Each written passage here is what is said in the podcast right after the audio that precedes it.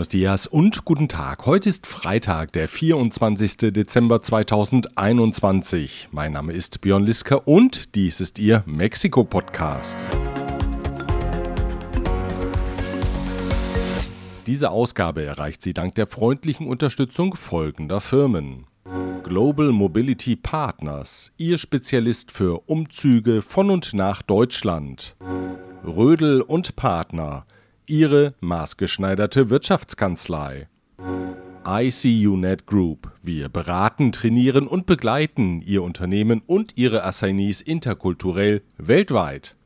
Von wo besser eSierra, Ihre Anwaltskanzlei mit einem spezialisierten German Desk.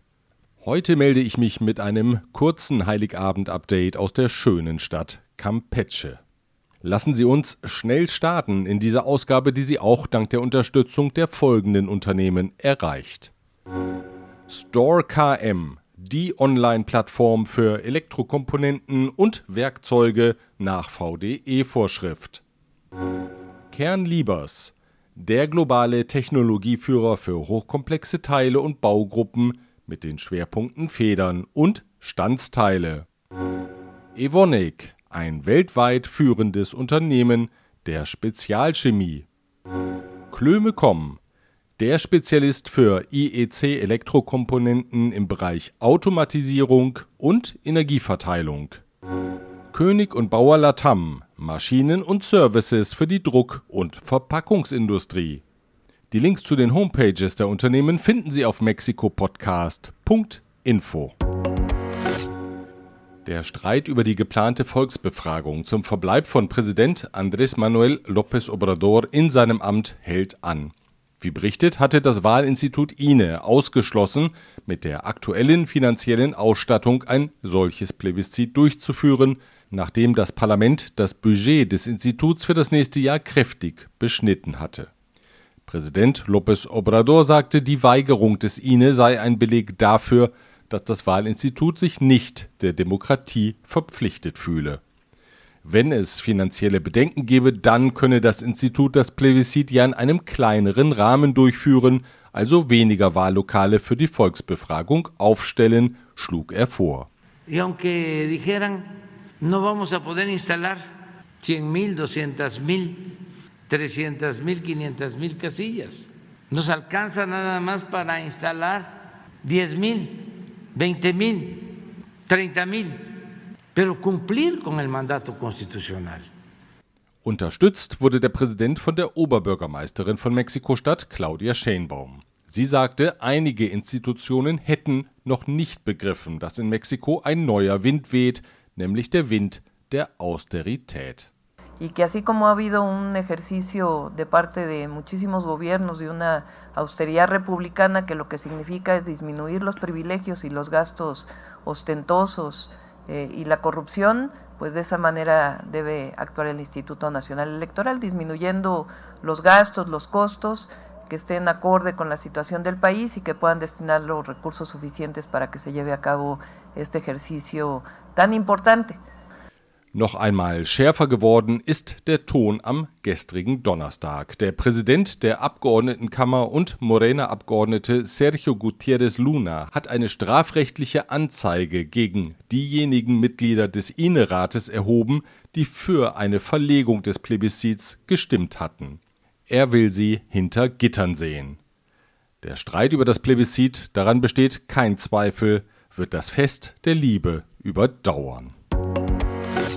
Die Mitglieder der aktuellen großen Migrantenkarawane werden seit Mittwoch aus Mexiko-Stadt mit Bussen in Richtung Norden gebracht. Medienberichten zufolge fahren die Busse sie unter anderem in die Staaten Sonora, Chihuahua und Nuevo León.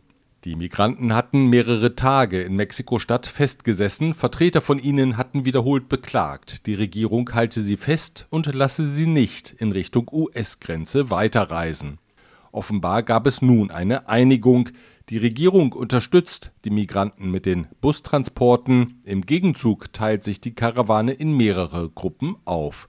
Möglicherweise sollen so Bilder vermieden werden, die die Ankunft einer weiteren großen geschlossenen Gruppe an der US-Grenze zeigen. Ursprünglich waren 3000 Menschen von der Stadt Tapachula in Chiapas aus gestartet. Wie viele von ihnen den kraftzehrenden und gefährlichen Marsch abgebrochen haben, ist nicht bekannt. Derweil hat Außenminister Marcelo Ebrard das mit der Migration verbundene illegale Geschäftsvolumen beziffert. Nach seinen Worten zahlen Migranten jährlich in Mexiko 14 Milliarden US-Dollar an Schlepperbanden, um in den Norden zu gelangen.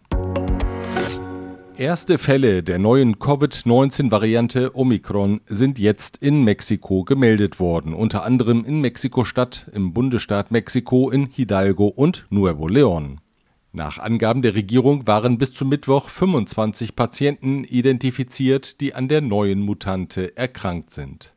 Die Infektionszahlen bewegen sich derzeit unverändert auf einem vergleichsweise niedrigen Niveau, am Mittwoch wurden 3.363 neue Covid-Infektionen registriert und 149 Todesfälle.